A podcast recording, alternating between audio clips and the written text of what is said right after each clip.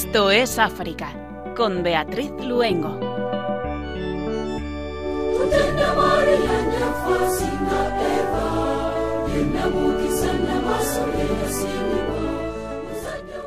Benín, un pequeño país en África occidental. Su nombre viene de la masa de agua sobre la que se asienta la bahía de Benín, el que fuera sede de uno de los grandes reinos africanos, el reino de Dahomey, y el lugar desde donde partió el último barco de esclavos de Dahomey hacia Brasil en 1885. Buenas tardes a nuestros queridos oyentes y bienvenidos si se acaban de incorporar. Cuando son las 8 de la tarde, en las 7 en las Islas Canarias, les saludamos desde nuestros estudios el equipo que nos encontramos haciendo el programa. Germán García en el control de sonido y Beatriz Luengo quien les habla. Les invitamos a que este rato, poniéndonos en manos de la Virgen, nos acompañen a este maravilloso continente que es África.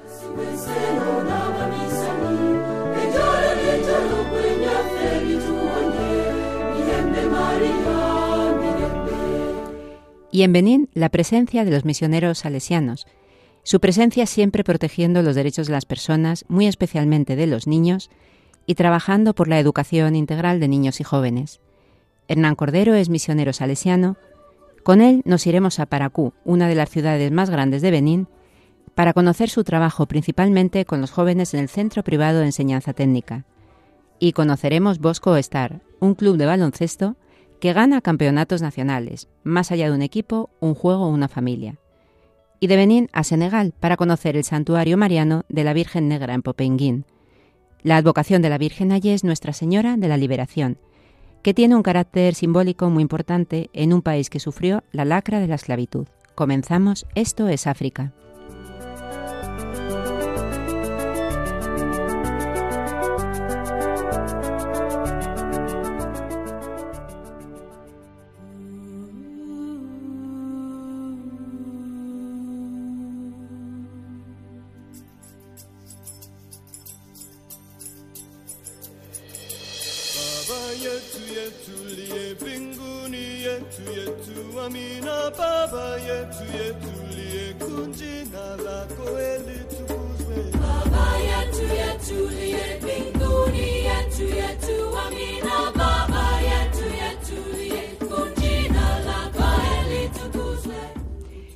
Burkina liberada a la religiosa estadounidense secuestrada en abril. Sor Marie Lacour, de la Congregación de las Hermanas Marianitas de la Santa Cruz, ha confirmado la liberación de su hermana, la estadounidense Sue Ellen Tennyson, secuestrada la noche del 4 al 5 de abril de 2022 en la parroquia de Yango, a 110 kilómetros de Calla, la capital de la región centro-norte. Según ha indicado en un comunicado Monseñor Teofil Naré, obispo de Calla, la religiosa se encuentra actualmente en un lugar seguro y goza de buena salud. Según rumores en la prensa estadounidense, la liberación de la anciana monja podría ser el resultado de una acción de las Fuerzas Especiales estadounidenses, según declaración del 30 de agosto del jefe del Estado Mayor de las Fuerzas Armadas, general Mark Milley, quien indicaba que en las últimas 48 horas habrían recuperado otro rehén.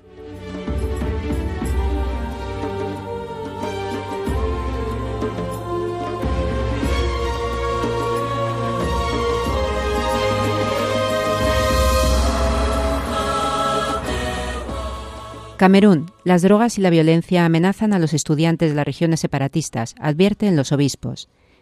Esta es la voz de alarma lanzada por los obispos de la provincia eclesiástica de Bamenda, una región occidental de habla inglesa de Camerún, donde se desarrolla una guerra civil entre el ejército y las milicias secesionistas. En su declaración del domingo 21 de agosto, los miembros de la Conferencia Episcopal Provincial de Bamenda instan al Gobierno a ser más consciente de los efectos nocivos del abuso de drogas y de la violencia, y expresan su preocupación por el aumento del abuso de las drogas que se ha registrado en los colegios de todo el país durante el curso escolar 2021-2022. Las regiones de habla inglesa, que representan alrededor del 20% de casi los 27 millones de habitantes de Camerún, están arrasadas por casi seis años de guerra entre el gobierno y los separatistas, que luchan por crear un nuevo estado llamado Ambazonia. El gobierno de Camerún asegura que al menos 4.000 personas murieron y más de un millón se han visto obligadas a huir de sus hogares durante estos años de guerra.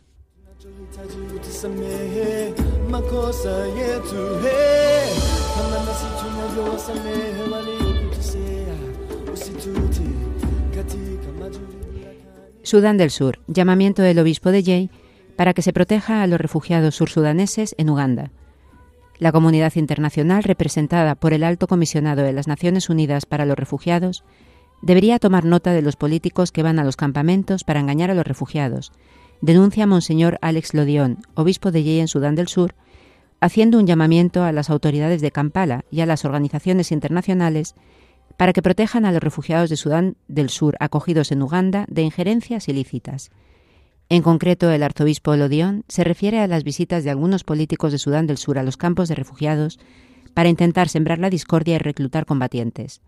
Monseñor Lodion lanzó este llamamiento durante su visita pastoral al asentamiento de refugiados de Palorinja, en Arua, creado en diciembre de 2016 en el distrito de Moyo, Nilo Occidental, en Uganda. El campo alberga actualmente a unos 166.000 refugiados de Sudán del Sur en una superficie total de más de 37 kilómetros cuadrados y actualmente está cerrado a nuevos refugiados.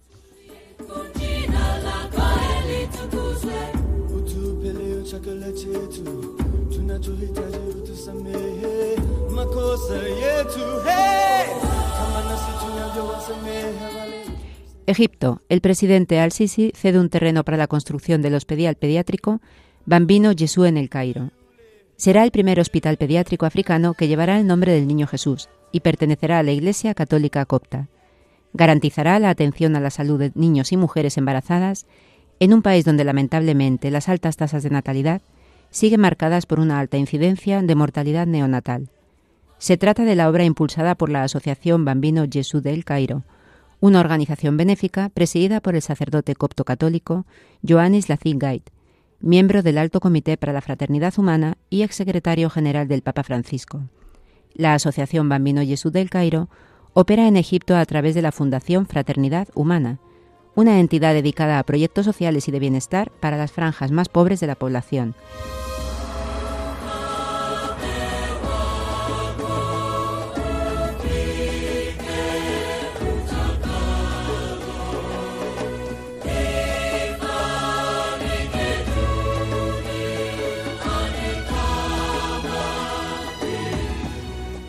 Togo, 70 años del Instituto de las Hermanas de Nuestra Señora de la Iglesia de Togo.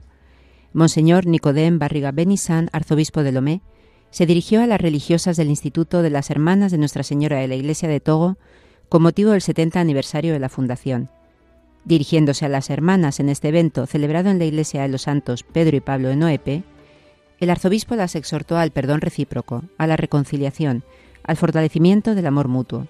Un amor que se da a sí mismo, un amor que vive por los demás, un amor indisoluble por la cruz. El ordinario de la Archidiócesis de Lomé recordó el sentido de la celebración del jubileo, que más allá de los actos festivos es ante todo una celebración espiritual, una acción de gracias y de reconciliación, de perdón y de renovación de la alianza con Dios para reparar las relaciones rotas. El Instituto NDE cuenta con más de 200 religiosas en Togo.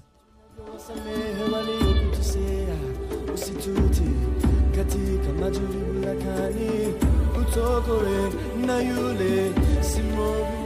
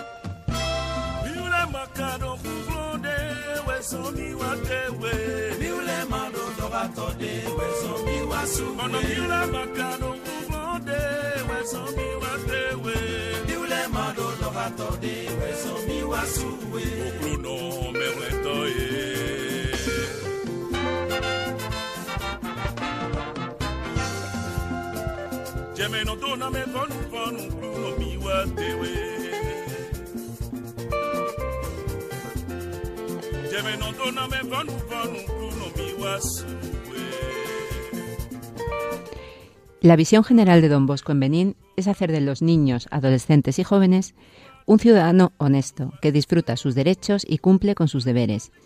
Esto es la visión de los misioneros salesianos y lo hacen a través del acompañamiento, sobre todo a los pobres, abandonados y sin defensa. Es un programa cuyos objetivos son la restauración de la dignidad humana, especialmente de los niños.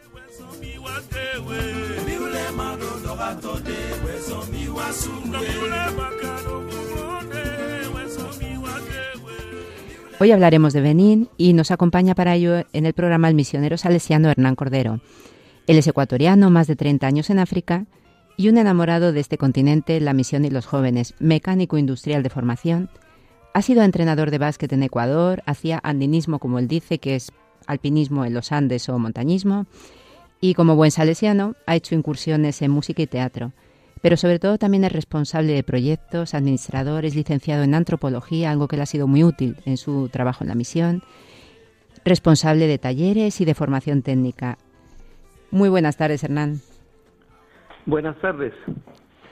Bueno, como es la primera vez que nos acompañas, nos gustaría que nos compartieras cómo y cuándo surge esa vocación misionera. ¿Es una vocación que te lleva desde Cuenca, en Ecuador, hasta África, ahora en concreto en Benín, donde te encuentras? Mm, sí, eh, he crecido en una familia grande y bueno, vamos a decir de clase media, en una ciudad eh, mediana, un poco atípica como es Cuenca en Ecuador. Eh, siempre he estado implicado en actividades de animación.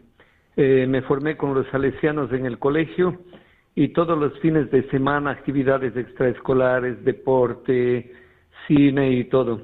Entonces, esto en el colegio, ¿no? Y ya luego en actividades misioneras en la clase de bachillerato con alguna actividad grande, como construir una capillita en la Amazonía con, con grupos misioneros. Eh, yo siempre he sido un poco aventurero, es decir, de, de, salir de casa, ¿no? De estar mucho afuera, en viajes y eso. En alguna ocasión pude viajar a la capital, a Quito, y conocer una obra de niños de la calle. Yo creo que esa obra me impactó bastante. Y eh, bueno, hice un poco de reflexión eh, cuando me, me gradué de bachiller y decidí ir de voluntario. Eh, eso es la, mm, mi trabajo que, que realicé en Ecuador. Ya más tarde apareció el proyecto África, que también abrió las puertas a voluntarios, sobre todo a voluntarios técnicos. Y bueno, igual, un tiempo de reflexión y yo me, vi la, la, experiencia muy interesante y pedí ir a Guinea como sí como voluntario misionero. Ahí tuve un proceso de adaptación con, con sus altos y bajos y luego tomé la opción de quedarme en, en Guinea, ¿no? Y de hacerme salesiano. Como responsable de la Oficina de Desarrollo de los Salesianos en la zona de África Occidental francófona, AFOC engloba siete países, Guinea, Malí, Senegal, Togo, Benín, Burkina Faso y Costa de Marfil. Conoces muy bien la región. Más de 30 años como misionero es mucho tiempo, pero también muchos cambios, ¿no? Es una zona que ha ido sufriendo muchísima evolución. Algunos de estos países, como por ejemplo Malí o Burkina, están viviendo en estos momentos situaciones terribles. ¿Cómo percibes que, han ido influyendo y cambiando el trabajo misionero todos estos cambios? Yo llegué en los 90 a Guinea y en, esa, en ese periodo ya se desató la guerra en Liberia y luego también en Casamance, eso es en Senegal, eh, que han durado varios años, ¿no? En los años 90 y luego ya en el 2000 hubo la crisis en Costa de Marfil, que duró hasta 2011, luego aparecen estas crisis en Mali, en Burkina, que, que después de la caída de Blaise Campaoré, Burkina también está muy mal. eh, bueno, y eso sin hablar de los golpes de Estado. Quiere decir que la región mismo es muy inestable y ha habido sobresaltos no políticos, esto, grupos fundamentalistas y esto. A lo mejor no hacemos el, eh, este análisis cuando se ve las noticias en televisión, pero la zona es muy, muy inestable. Bueno, yo creo que, que formando a los jóvenes podemos influenciar un cambio social. De hecho, los jóvenes mismos son presa fácil, ¿no? De cualquier rebelión, de fundamentalismo, porque la ignorancia está ahí, la pobreza no, no espera. En esto podemos influir mucho los salesianos a través de la formación, dándoles una posibilidad de trabajar a los jóvenes. Eh, también los salesianos vivimos, eh, venimos de horizontes muy diferentes. Eh, son blancos, negros, mestizos, de diferentes culturas, con diferentes lenguas, y somos capaces de llevar proyectos juntos. Esto ya es algo profético, ¿no? En, la región, en la que a veces los, los problemas étnicos eh, no dejan llevar un proyecto de desarrollo. También damos posibilidades a las chicas de formarse y todo eso, ¿no? Eh, nosotros en las obras aquí en Benín no tenemos mucho problema con la situación actual, porque Benín mismo es estable. En Mali, Burkina, sí, seguimos trabajando, pero sí, está un poquito difícil la situación. ¿Y con Nigeria, con la situación que se está produciendo en Nigeria ahora también? Eh, sí, bueno, en Nigeria también influencia un poco Benín, porque somos países eh, vecinos. ¿no? Claro, por eso lo pregunto. Sí, pero para nosotros eh, el trabajo salesiano, la educación, todavía no tenemos un nivel de, peligro eh, que podamos decir vamos a cerrar algo, ¿no? Todavía no, está, está muy estable. Benín en todo caso. Bueno, recemos para que siga siendo así. Hernán, el carisma salesiano es un carisma educativo por excelencia, pero antes incluso comentabas ¿no? que, una de las rutas ¿no? para sacar que todo esto pues mejore es eh, la formación a los jóvenes. ¿Cuáles son los retos con los que os encontráis en el día a día actualmente? Eh, bueno, retos hay muchos, porque son sociedades que están construyéndose desde todo punto de vista. Eh, yo, yo veo muchos retos. Eh, un reto sería dar la palabra a los jóvenes. Mm, en varias culturas locales aquí el joven no, no se le considera mucho. Se espera que sea ya adulto para que pueda eh, eh, pronunciarse, ¿no? En el grupo social. Yo creo que darle la palabra, considerar lo que, lo que él quiere ser. Otro reto que veo a nivel social, los jóvenes están desorientados porque nosotros mismos a veces estamos desorientados. La orientación es una prioridad. Considerar lo que ellos dicen, ayudarles a vivir su vocación, que asimilen la formación, eh, que puedan tener márgenes de decisión. En general no, no la tienen, es un, reto grande, un reto social. Para nosotros salesianos igual. Eh, llevar un proceso de formación integral, porque a veces, bueno, el colegio tiene mucha importancia y todo, pero también la, el técnico tiene que ser una buena persona, un buen ciudadano, un buen creyente, tal como lo quería don Bosco, ¿no? Que el joven tenga también posibilidades de, emprender, de ser, de ser protagonista. Habría que adaptar también nuestras propuestas formativas al contexto local. A veces desconectamos un poco. Esto pide un esfuerzo permanente es cuestión de, tomar conciencia de estos cambios sociales, técnicos, tecnológicos, culturales y adaptarse de la, de la mejor manera. Un, a nivel institucional de los salesianos habría que poner eh, mucha atención en, en, el aspecto financiero. A veces comenzamos cosas, claro, con muchas ganas, ¿no? Y se encuentran los recursos, pero tendríamos que ver un poquito más el desarrollo durable, el desarrollo a largo plazo. Bueno, esos retos, yo, eh, estos tipos de retos los veo, ¿no? Porque a lo mejor hay más, pero bueno, eh, son bastantes ya. Son bastantes, sí. Pero bueno, también superables poco a poco. Hablemos de las Casas Don Bosco. Es una iniciativa de los salesianos en África Occidental Francófona. Cuéntanos cómo llega esta iniciativa a África y cómo se está llevando a cabo en Benín. Eh, los salesianos comenzaron el proyecto África por los años 80 y aquí en Benín en el 82, es decir, eh, los salesianos masivamente abrieron casas, ¿no? Por una decisión de la congregación salesiana. Y también porque los obispos de varios países habían pedido la presencia de los salesianos, en la educación sobre todo. Em, así es que se ha pedido también ayuda a inspectorías europeas. En el caso de África del Oeste, han sido las inspectorías salesianas eh, españolas que han apoyado.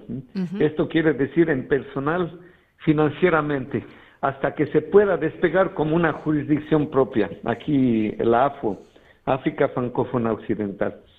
Esto ha sido ya en los años 2000 eh, que la Inspectoría AFO se ha constituido y poco a poco se va volviendo autónoma. Bueno, esto supone que hay eh, personal autóctono, gente de aquí de estos países que son salesianos, que van asumiendo la dirección de, las obras.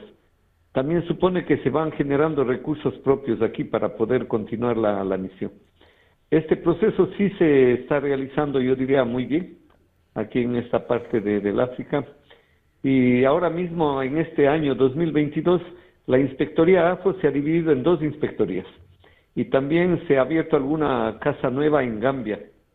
Entonces, eh, bueno, va, muy bien, ¿eh? seguimos creciendo. Benín es un maravilloso país, es pequeñito, no muy conocido. Cuéntanos un poco cómo es Benín y nos sitúas también en Paracú, ¿no? Porque sí, a lo mejor es más conocido Cotonú, ¿no? Pero aunque Paracú es una ciudad grande, quizá no sea tan conocido. ¿Qué es el lugar donde estás viviendo actualmente? Sí, eh, Benín es un país pequeño con 12 millones y algo de habitantes y 114 mil kilómetros cuadrados. Bueno, en relación a España, cuatro veces más pequeño. Eh, este país no ha conocido eh, periodos de, dictaduras largas, ¿no? Ni golpes de Estado. Yo creo que conjuntamente con Senegal son países que tienen una cierta estabilidad política y también social. Entonces es un país muy tranquilo. Yo, yo me siento muy a gusto aquí. No hay eh, violencia social y eso como se puede ver es ahora en Mali o en, en, Burkina Faso, ¿no? Eh, no hay amenaza fundamentalista o de grupos islamistas de eso está muy bien. La ciudad de Paracú mismo tiene unos 400 mil habitantes. Es una ciudad de punto de encuentro entre el norte y el sur, entre Nigeria y Togo, es decir, entre el este y el oeste. Es una ciudad muy cosmopolita. De hecho, se habla francés, lo que es un poco raro aquí en África del Este, porque las lenguas locales dominan. Pero aquí en Paracú no hay una lengua local que se haya impuesto. Entonces hay muchas, muchos grupos étnicos y sí se da prioridad a, francés. Eh, es un centro de comercio también, con mucha animación, ¿no? Y tiene también un aspecto cultural bastante desarrollado, hay ferias y eso. El clima, bueno, es, es caliente, es el, clima de la sabana africana, ¿no? Pero no es un calor excesivo. Nada que ver con Mali ni con Burkina, que son destinos en los que he estado antes, ¿no? Se, se ve bastante mejoría en los servicios públicos, por ejemplo el agua potable, la corriente eléctrica se va estabilizando, las carreteras han mejorado también y bueno, aunque el mundo rural es un poco disparejo, falta todavía muchas cosas. La población, la población es muy acogedora en general. Yo creo que eso es una característica, vamos a decir, africana. Eh, la cultura urbana va ganando de todas formas y a veces eso también trae su, su anonimato. Pero muy, muy bien, muy bien. Ven y yo un, país muy, muy bonito, ¿no? De conocer, de trabajar. Doy fe porque la verdad es que es un país que conozco y, y es eso, es muy chiquitito pero muy bonito, muy la gente es muy acogedora y además muy tranquilo, es, es como, como tú comentas. Bueno, pues vamos a hablar mucho de jóvenes y de, y de los proyectos allí que tenéis. Desde tu experiencia de tantos años, ¿cuáles son los principales problemas con los que se enfrenta la infancia y la juventud allí en, en Benín? Mm, bueno, igual hay varios problemas, como todas las sociedades tienen sus problemas. Yo creo que hace falta mejorar la calidad de la educación. Aunque el nivel escolar eh, sea bastante bueno en relación a los países vecinos, eh, sin embargo, se puede mejorar mucho, ¿no? En, calidad, en cantidad, porque las escuelas masifican mucho y todavía todo es de tiza y pizarrón. Yo creo que eso se puede mejorar. Eso es tarea del Estado. Bueno, nosotros aportamos con un granito de arena, ¿no? El sector privado, los salesianos, aunque somos muy, muy visibles. Oportunidades de empleo o de emprendimiento a nivel de la juventud, hay pocas. Yo, también es un aspecto que hay que mejorar para que los jóvenes tengan más oportunidades. Del hecho, el país está empezando a dar prioridad a la formación técnica y profesional, que da más oportunidades de trabajo a la juventud. Eh, yo veo otro problema, ¿no? La globalización trae valores y contravalores. Eh, la juventud está bombardeada, incitada al consumismo, al individualismo. A veces, bueno, esto se influye mucho a través de la televisión, de las redes sociales a veces hay alienación cultural y bueno, hay, hay que tener eh, mucho cuidado ¿no? en la formación y todo para que se guarde una identidad, para que no haya conflicto de identidad entre los jóvenes, los niños. Y ya, ya lo dije antes, ¿no? La orientación de los niños y jóvenes eh, eh, se debe mejorar. Es como si se ha sacrificado un poco la orientación. La familia pierde un poco la estabilidad, hay muchas familias recompuestas, muchos niños y jóvenes confiados, ¿no? A otra familia y a veces intenta responder eh, el lado material y se descuida esto, el seguimiento del joven que pueda realizarse. Em, ese vacío en la vida de los jóvenes también se llena a veces con el consumo y ha aparecido la droga, ¿no? Es ser un fenómeno de las grandes metrópolis y ahora la droga va apareciendo en las ciudades pequeñas. En Paracú yo tengo problemas en el colegio con consumo de drogas, ¿no?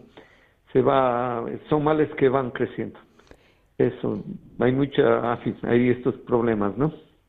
Es curioso, Hernán, porque dábamos en las noticias cuando hemos comenzado el, el programa exactamente lo mismo que nos estás contando, pero en Camerún, con respecto al tema de las drogas de los jóvenes en los centros escolares. Sí, es, es muy global, se va difundiendo este tipo de problemas, sí. Así es. ¿Cuál es actualmente la presencia salesiana en Benín? Ahora en Benín, como un país pequeñito y con presencias nuevas, solo somos 24 salesianos, divididos en seis casas, o sea, una media de cuatro salesianos por casa Estamos en Porto Novo con, con una obra de niños de la calle. Eh, bueno, como es una ciudad al sur, muy pegadita a Cotonú, el fenómeno de niños de la calle en los mercados y todo es muy, muy visible. También hay una parroquia y que tienen sus actividades, alfabetización de mujeres y otros. En Cotonú también tenemos un hogar de securización de los niños de la calle, es decir, que por la noche vienen y se les acoge algún servicio médico, y luego por la mañana regresan a trabajar hasta, hasta ver cómo se les puede reintegrar a la familia y eso. También hay una parroquia en Cotonú y el colegio técnico, un colegio técnico grande, con unos 700 alumnos. Eh, está Candy, que es del norte, la frontera con Nigeria. Hay un hogar para niños de, en situación difícil, a veces traficados, ¿no? Que vienen de Burkina y eso que los llevan a Nigeria que se interceptan y se quedan en nuestro, en nuestro hogar hasta reintegrarlos. Eh, hay también una parroquia en cambio, una parroquia que tiene muchos poblados, así que se hace desarrollo rural, a veces acceso al agua y eso. Y para Q, para Q, en donde estoy ahora, que es un colegio técnico grande, tenemos una escuela primaria también y la parroquia y bueno, muchas actividades extraescolares en todas nuestras obras. Pues de Paracú vamos a hablar ahora en un segundito. Y, de ese maravilloso trabajo que hacéis allí con los jóvenes. Y, pero primero, Hernán, si nos lo permite, nos vamos a acercar a Benín con la música religiosa que nos llega desde allí.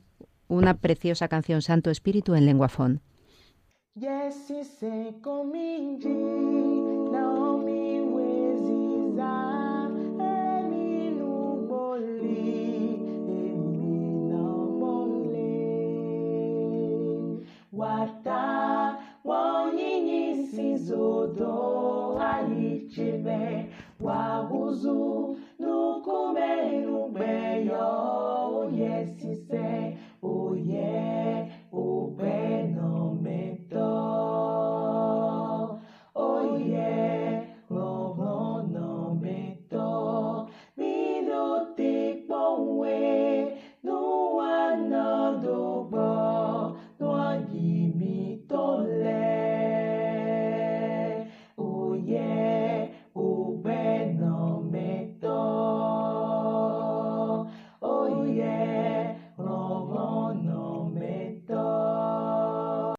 Y ahora sí que nos vamos a Paracú para continuar hablando con Hernán Cordero de esos misioneros salesianos, de estos maravillosos proyectos que están llevando a cabo allí. Cuéntanos un poco de, esos proyectos, Hernán. Ya, entonces en Paracú estamos trabajando con el Colegio Técnico que tiene mucha demanda. Ahora mismo acabamos de terminar la semana, en fin, una semana de publicidad para aceptar a los nuevos alumnos teníamos 500 candidatos para 240, 240 plazas. O sea que, hay mucha, mucha demanda, ¿no?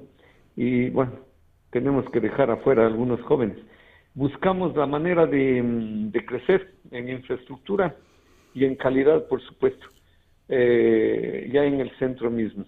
Tenemos la escuelita primaria que comenzó hace dos años y estamos completando el ciclo para así tener un complejo educativo que vaya desde la escuela primaria hasta el bachillerato, ¿no? Y el bachillerato técnico también. Eh, hacemos formación dual en Paracú también, es decir, que hay aprendices que trabajan ya en la, en la ciudad y vienen a completar su formación eh, tecnológica sobre todo, algunas tardes por la semana y eso, y para tener más oportunidades de trabajo y pasar un examen que les permite tener un documento, ¿no? Para acceder a trabajo y eso. En Paracú también tenemos una granja que estuvo ahí unos cuantos años, vamos a, decir, abandonada y que ahora estamos recuperando. Hemos hecho alguna inversión ahí que vamos a anexar al, centro Don Bosco para que se formen también los jóvenes en agricultura, ¿no? Eh, en agropastoral y bueno, yo creo que va a funcionar muy bien porque también hay oportunidades en el país para, para esto. Y bueno, los colegios tienen esa, eh, esa identidad, ¿no? Yo creo que también en España, de, sobre todo colegios técnicos de los salesianos. Pues precisamente el Centro Técnico Don Bosco de Paracú tiene 700 alumnos, Hernán. Sí, ¿no? 700. Sí, sí, 700 alumnos. Un centro donde educación y deporte van, van muy unidos, eh, como hacéis en los centros salesianos de todo el mundo. Cuéntanos un poco sobre este centro técnico. Ya, en Paracú, como todas nuestras casas, tenemos mucha, mucha actividad y damos prioridad a la formación técnica, pero bueno, es una formación que queremos que sea integral para los jóvenes. Eh, para ello hay muchas propuestas que van más allá del colegio. ¿no? Tenemos el primer ciclo de formación técnica que se llama aquí el CAP, es un certificado de aptitud profesional que ya permite trabajar a los jóvenes. Y tenemos también el, segundo ciclo, es decir, el colegio que lleva al bachillerato técnico. Eh, eso es en, las especialidades, no tenemos mecánica, mecánica automotriz, carpintería, electricidad, albañilería y eso. Eh, luego de eso eh, tenemos todas las, las oportunidades en actividades extraescolares que intentamos abrir, por supuesto que vaya más allá del, centro profesional. Es así que tenemos eh, eh, los clubes de fútbol, básquet, balonmano, volei, hay eh, karate, también breakdance, patinaje y eso. Son muchas actividades que se han ido organizando progresivamente y hemos podido, mm, por supuesto, constituirnos en, asociación desde 2011 pues precisamente de una de estas actividades extraescolares sale el Bosco Star, un club de baloncesto en Paracú que gana campeonatos nacionales en Benín. Más de 120 jugadores y participa en la Liga de la Primera División. ¿No? Sí, Bosco Star, eh, esto, se, ha constituido como asociación, como equipo oficial, vamos a decir, en 2011. Y se ha ido mejorando como, como organización mismo con eso, estableciendo eh, entrenamientos con un entrenador y eh, las categorías que se han determinado con chicos y chicas. Y hemos participado ya los torneos desde siempre, torneos locales que se han realizado aquí. Desde el 2019, la Federación de, de Básquet Beninesa nos ha invitado a integrar eh, la categoría profesional, porque el equipo mismo es muy visible. Aquí en la ciudad los jóvenes conocen mucho Bosco Star, hay buenos jugadores.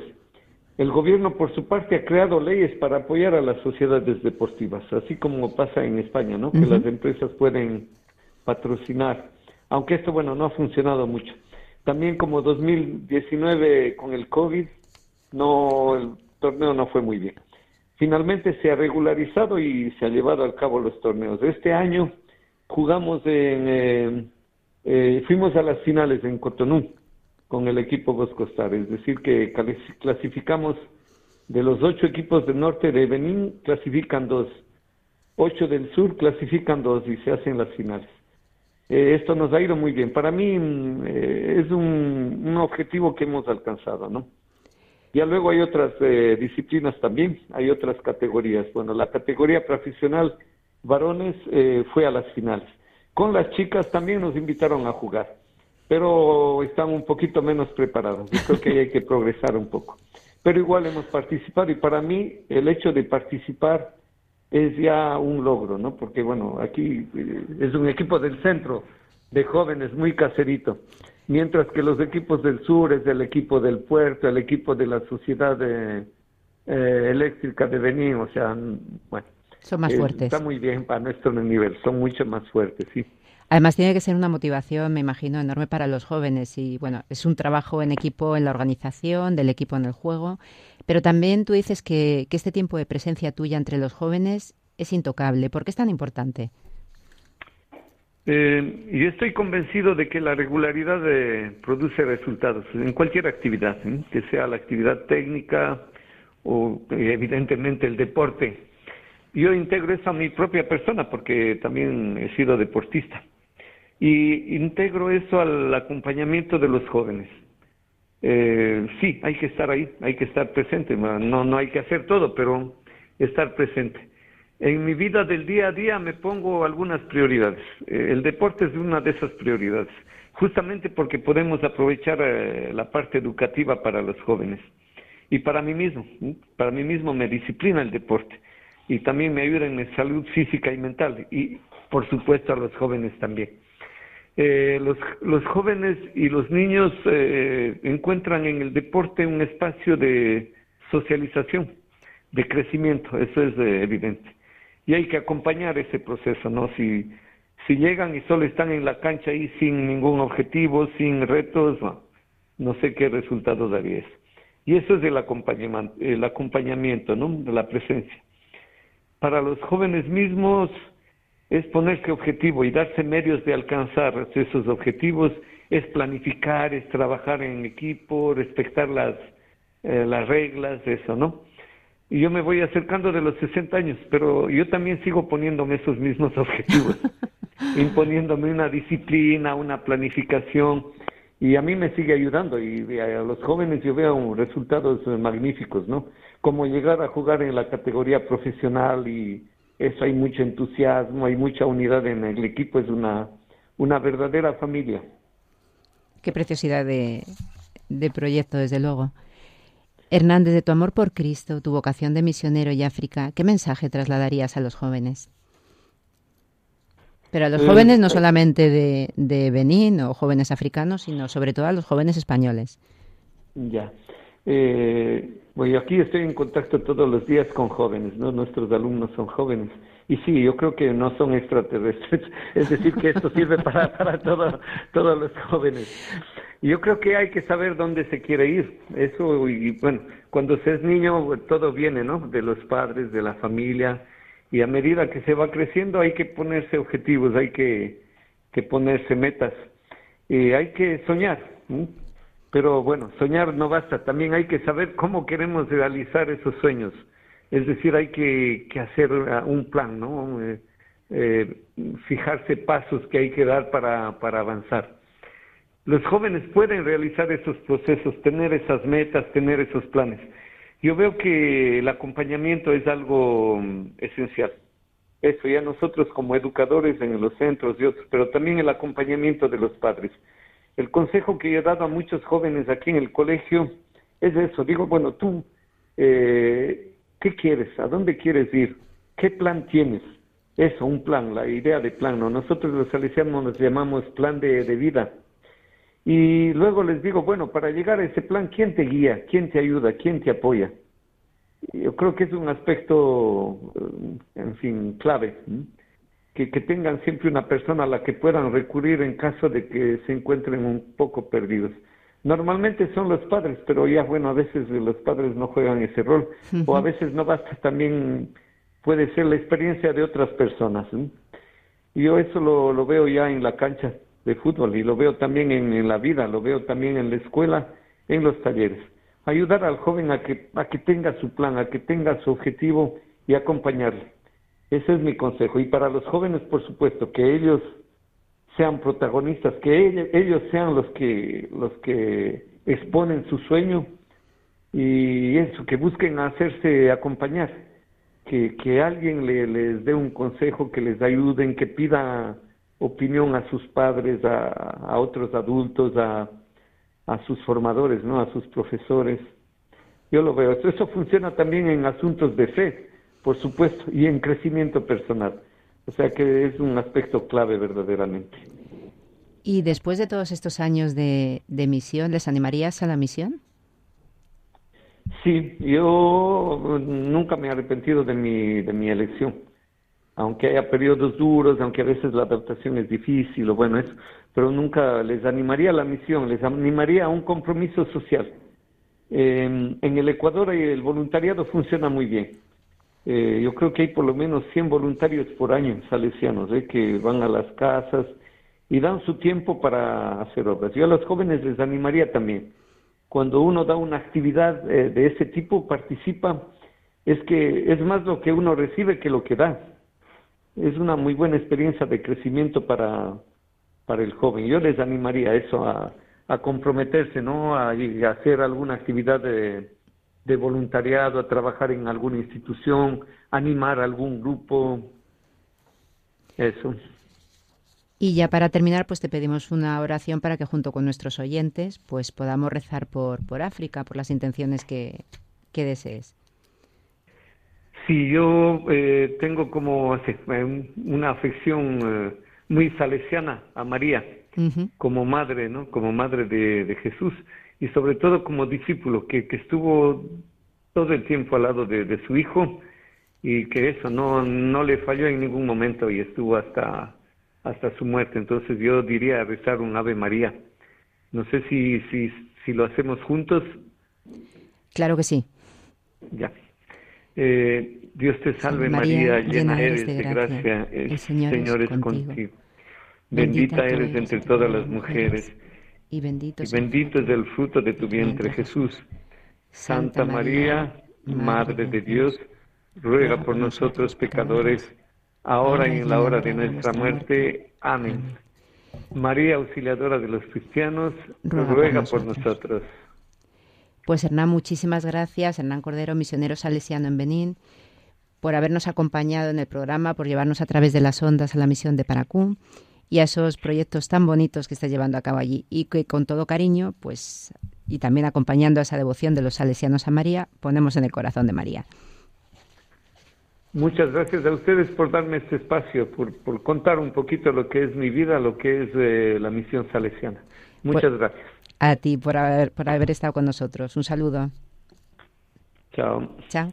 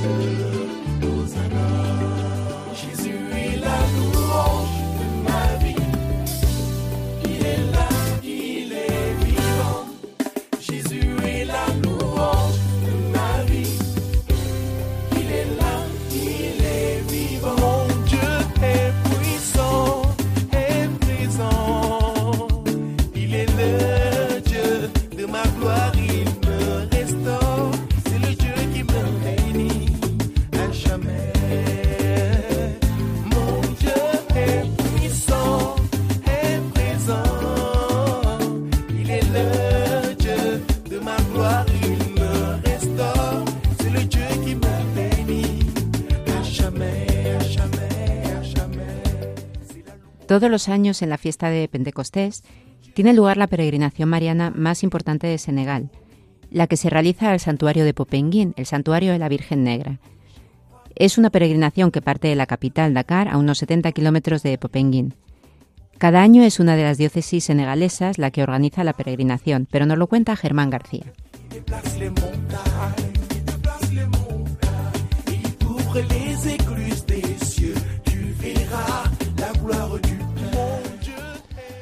La localidad de Popenguín es de clara mayoría musulmana, alrededor del 95%, mientras que los cristianos son alrededor del 4%.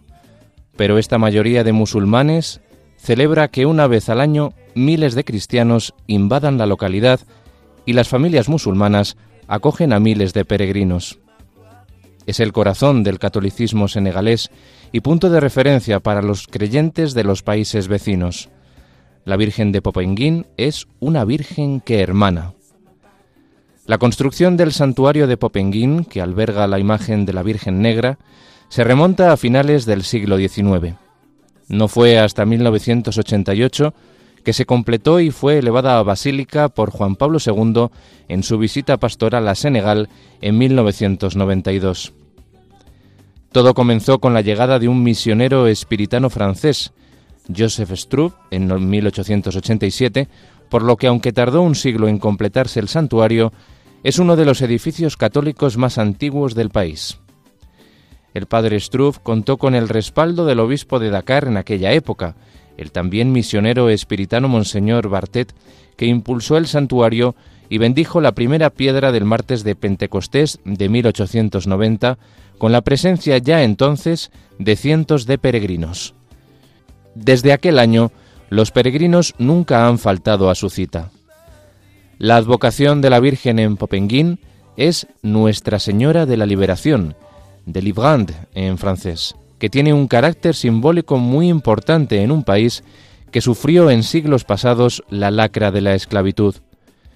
De hecho, desde sus orígenes, el santuario ha estado muy unido al santuario también dedicado a Nuestra Señora de la Liberación en Morne Rouge, en la isla caribeña de la Martinica, y con el santuario de Fátima. Un triángulo de reparación entre tres continentes por la vergüenza del comercio de esclavos.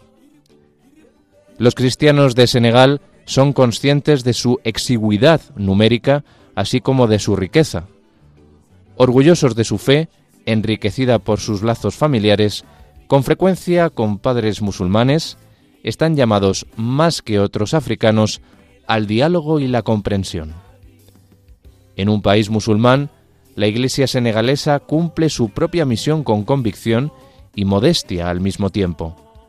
Estas fueron las palabras de San Juan Pablo II pronunciadas en el año 1992 durante su visita al santuario de Popenguín.